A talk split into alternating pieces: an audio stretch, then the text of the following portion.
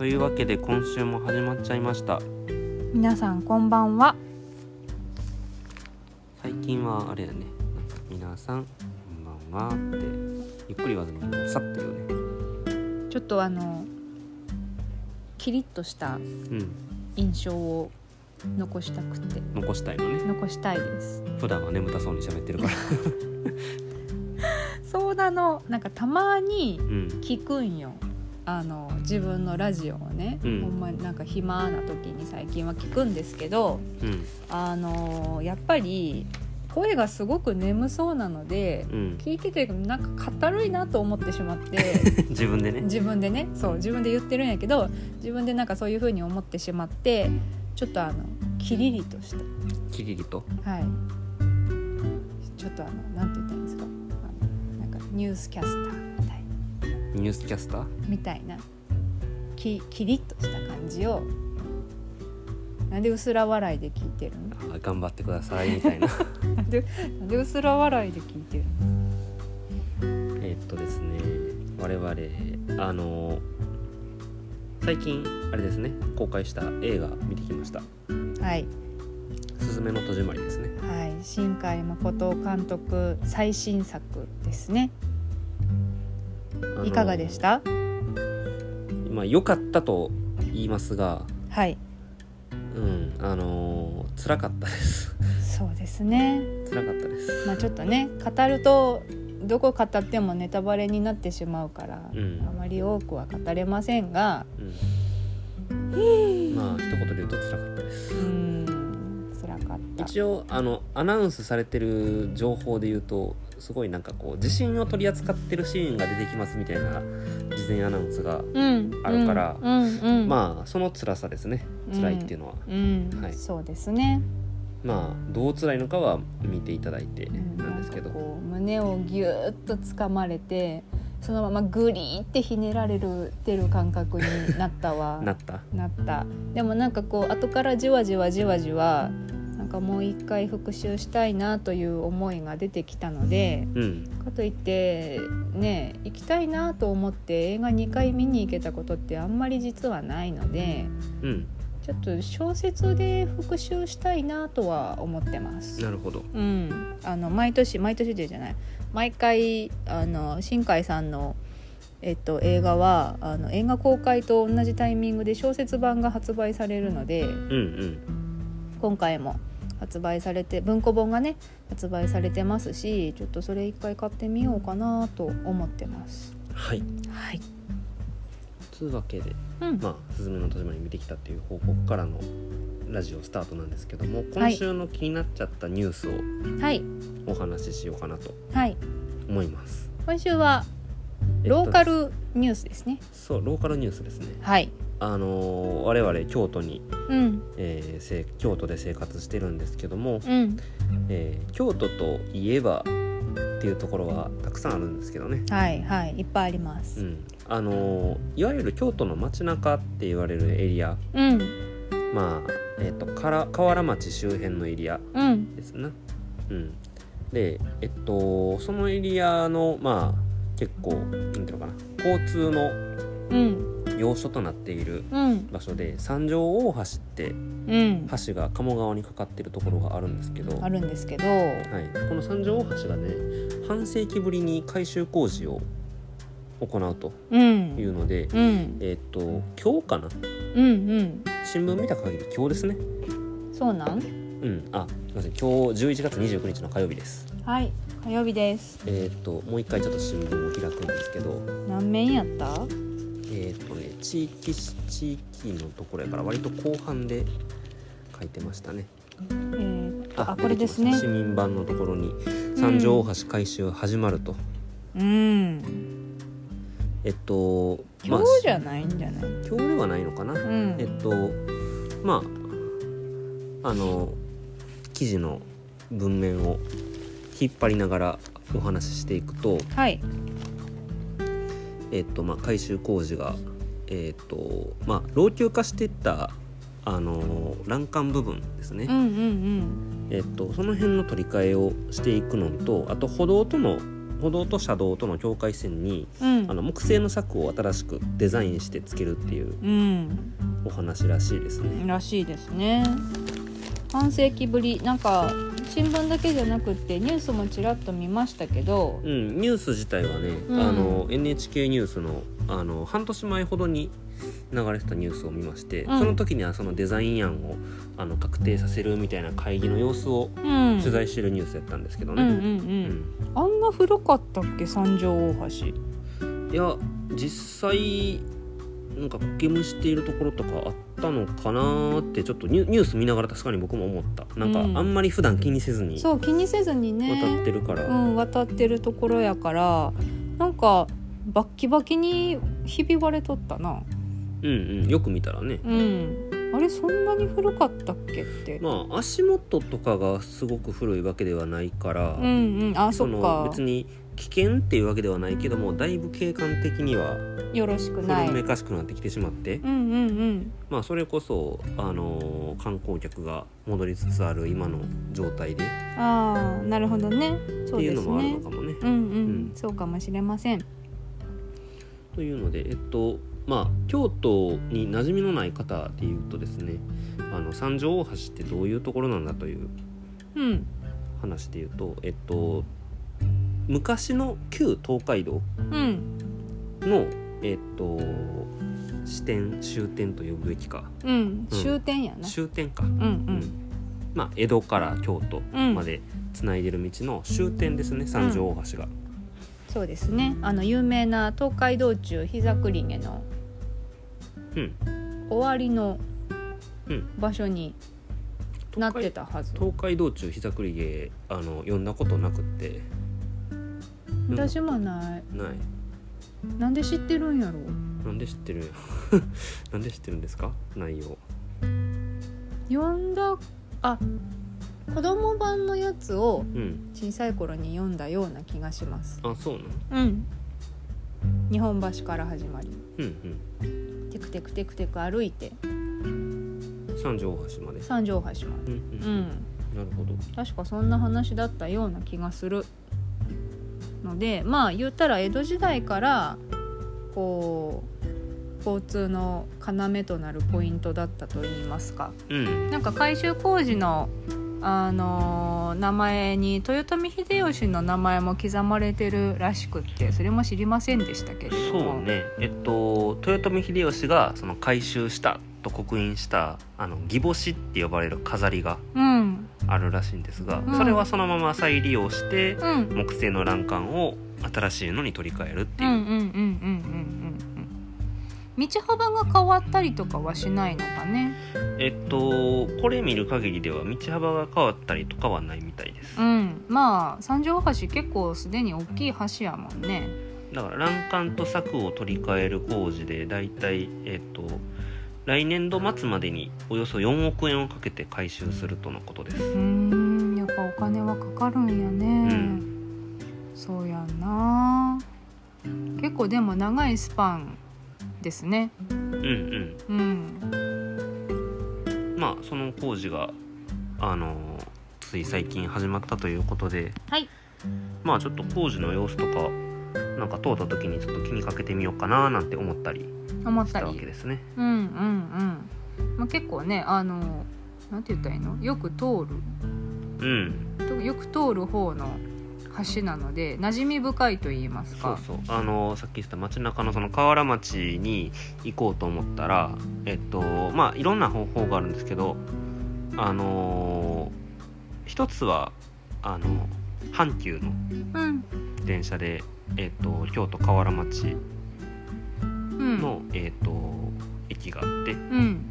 そこを目指すっていう動きもあるんですけど、うん。えっと京阪電車ですね。うんうん鴨川沿いをずっと走ってで大阪の方まで行く。うん。うん京阪電車の、あの駅に三条、えー、と三条京阪っていううん。駅があってでその三条京阪と,、えー、と地下でうん。駅でつながってるのが京都市営地下鉄。うんうんでその三条はえ三条、えー三条京阪うん。うんから、えっとまあ、テクテク歩くとその街中にアクセスができるっていうのでうん。結構交通の要衝要なってますね。なってるっていう感じですね。うん、あのうん。普通に地元の人も当たり前のように使うし、うん。まあ、もちろん京都の街中ど真ん中なので観光客の人もいっぱい通るし。そうそうそう。でねあの橋の下から覗くと鴨川が通っててで遊歩道もあって、うん。遊歩道っていうのかな、うん。まあ、カモランできるような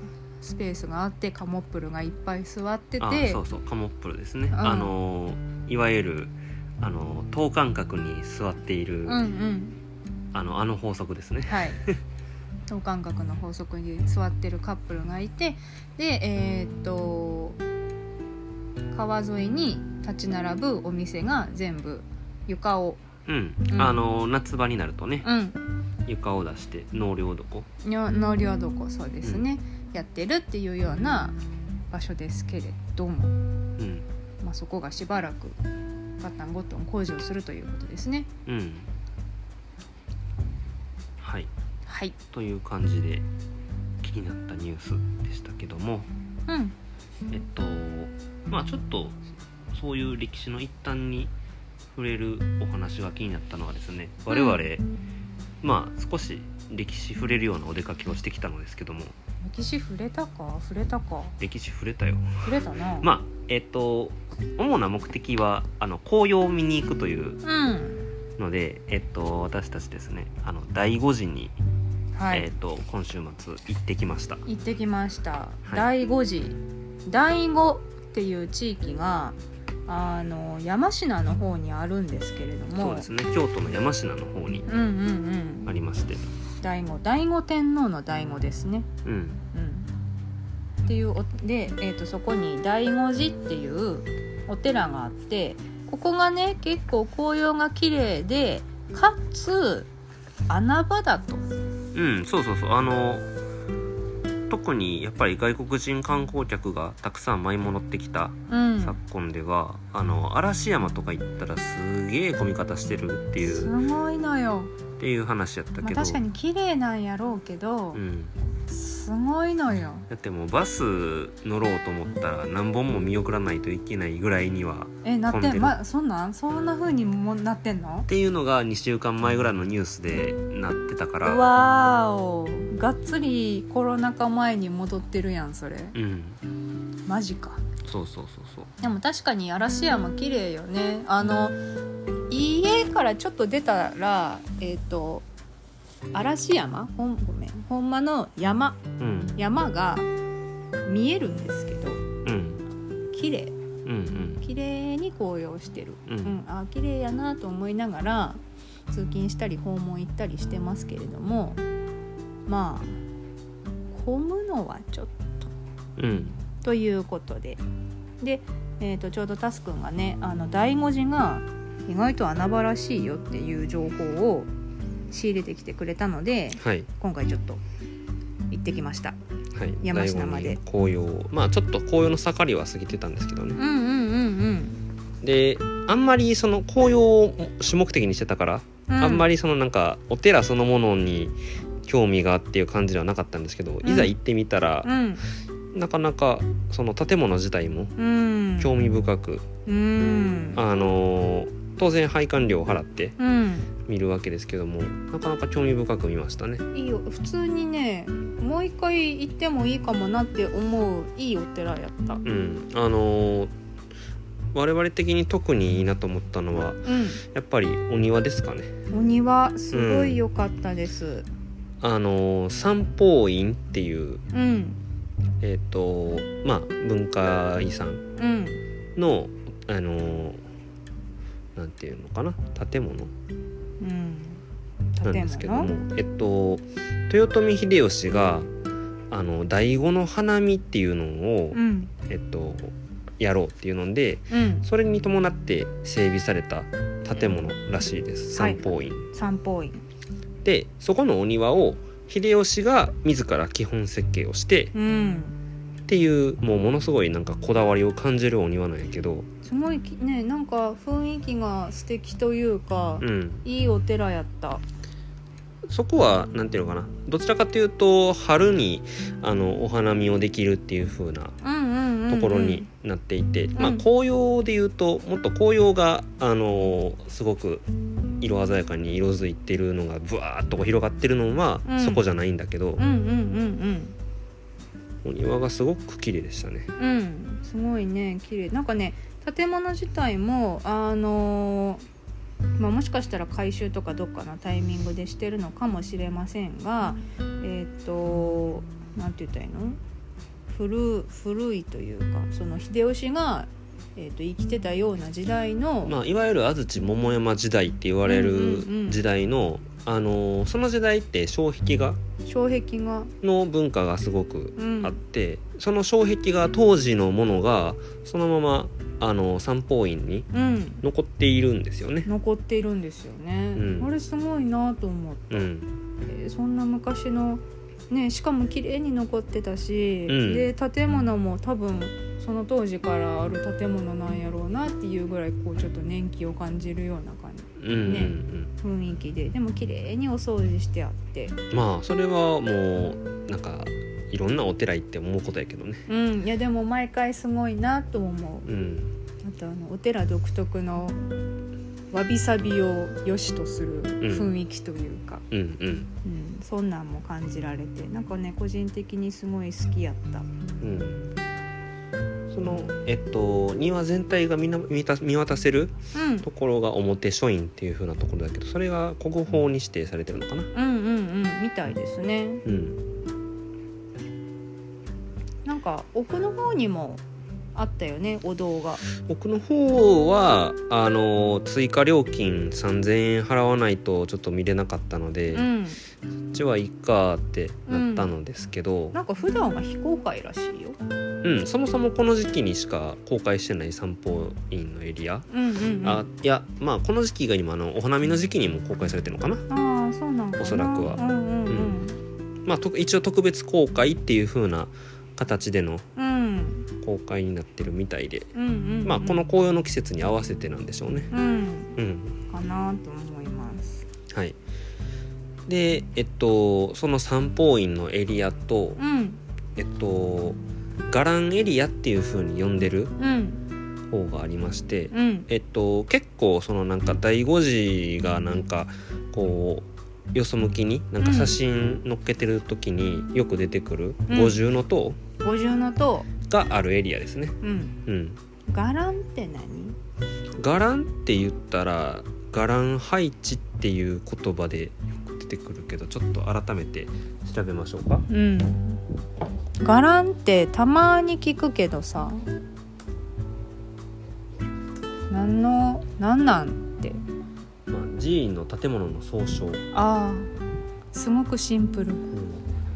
すごくシンプルで普通した。うは僧侶の住む寺院などの建造物を言いますと。ーん。あサンスクリット語。サンスクリット語のサンガーラの音写語。ソーギャランマソーガランマの略で集音騒音総音などと漢訳される。ふんふんふん修行僧が集まって仏道を修する、えー寛弱な場所を言ったが後には転じて寺院の建造物を意味する語となった。うーん。だからまああれやんな。お堂とか五重の塔とかなんかそんなん全部まとめて伽藍ってうん。言うてるってことやんな。えっと主要な7つの建物を置いてるのを七道伽藍っていう風に言うらしいですね。うーん。えー、と禅宗だと仏殿。うん。八塔えっ、と、法律の方に道と書いて八塔、うんうんで三門クイーンクイーンがえっとなんか倉庫の庫に、うん。うんえっと病院の院でクイーン、うんうん。で僧堂、うんうん。えっと修行僧の僧に道。うん。で浴室。うん。で通す、うん。えっとお手洗いのことやね。うん。東の司るって書いて通す、うんうんうんうん。うん。この7つの建物かな、うん、あったな永平寺に全部。永平寺になりましたね。うん。そうなんや。でその伽藍配置っていうのは何だったかな。なんかえっといろんななんか時代ごとによってその配置方法がえー、と時代とか宗派によっていろいろ配置の仕方があるらしくその伽藍の配置の仕方っていうのが、まあ、この時代はこういう風な配置だよねとかこの宗派だとこういう配置だよねみたいなのがあるらしいです。へえそうなんや。ちなみに醍醐寺は真言宗やったかなえー、と歴史的な、えー、と流れで言うとうん。真言宗のお寺として建てられたっていうわけではないかな。あ違うの？えーっとちょっと待ってね。調べます今。はいお願いします。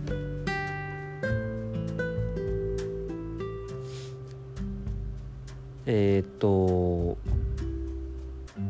そうね一応真言宗第五派の総存総本山の寺院うん。というふうに、えーなっていますがうん。えーっとまず改ざんしたのはえーっ空と海のお弟子さん。孫弟子やって。孫弟子さん。うん。うーん。でえーっとどういう歴史的な背景なのかなあでもどうなのえ真言宗って平安時代にあった仏教の宗派やったっけ？あんまりよくわからないんだよな。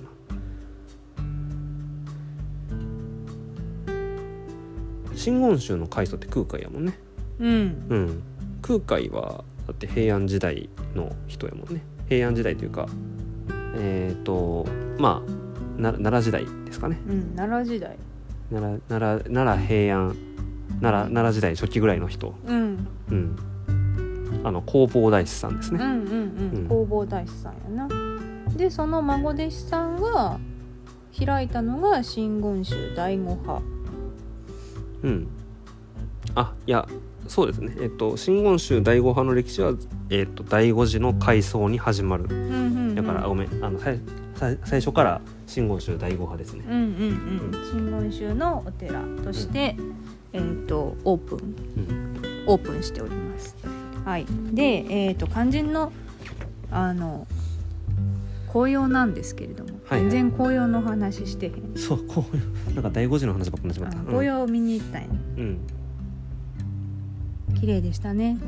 うん、あのー写真たくさん撮ったんですけどまあラジオで写真の綺麗さは伝えることができなできず、うん。えっとさっきも言ったけど盛りは過ぎていたので過ぎてた。残念ながら、まあ、歯が落ちている量はまあまああったんですけどそれでもやっぱり、そのなんか色のグラデーションがすごい綺麗なとうん。ころがうん。たくさんあって、たくさんあって。う、んで全部真っ赤に染まってるもみじの木が一本ドーンと立ってるところもあればうん。あの綺麗に色づいたイチョウが一本だけドーンと立ってるところもあれば、もみじとかあと他の、えー、と植物が、ね、あの赤とか黄色とかオレンジに紅葉してるのがうんうん。まああの伽藍エリアのあの境内の中ずっと広がってるっていう感じで、こんな感じでしたうね。んすごいね。綺麗でした。でえー、と結構ね奥の方まで伽藍エリア進めたんですけれども、はい。奥に、えー、と弁天堂、うん、あのお池のお池があって、うん。あのそのお池にえっとすごくあの紅葉がうん。映って綺麗なところがあるんですけど、そのえあの池のところのまあ中心中心とはちょっと違うかもしれないけど、うんうんうんその弁天堂ってお堂が立っているところ。うん。まあそこも結構写真でよく撮られるうん。有名なところ。うん。ね、弁天池のところに赤い橋がかかってて、うんうん。その奥に弁天堂があってっていうのがすごく絵になる景色なので私たちもうん。ご多分に漏れず、うん。いっぱいでお写真撮りました。個人的にはその弁天堂のさらに奥の方にうん。無料寿園っていううん。ちょっとあの静かなあの日陰になってるうん。エリアがあったんですけど、そこのあのちょうどちょっとあのかあのちっちゃな滝になってて、うんうん。